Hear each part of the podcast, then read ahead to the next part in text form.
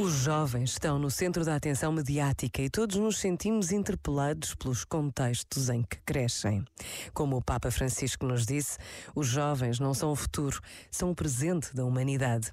Hoje a Igreja celebra a memória de um homem que dedicou a sua vida enquanto sacerdote à formação da juventude, São João Bosco, fundador da Sociedade Salesiana e que, com o auxílio de Santa Maria Domingas Mazzarello, fundou o Instituto das Filhas de Maria Auxiliadora auxiliadora.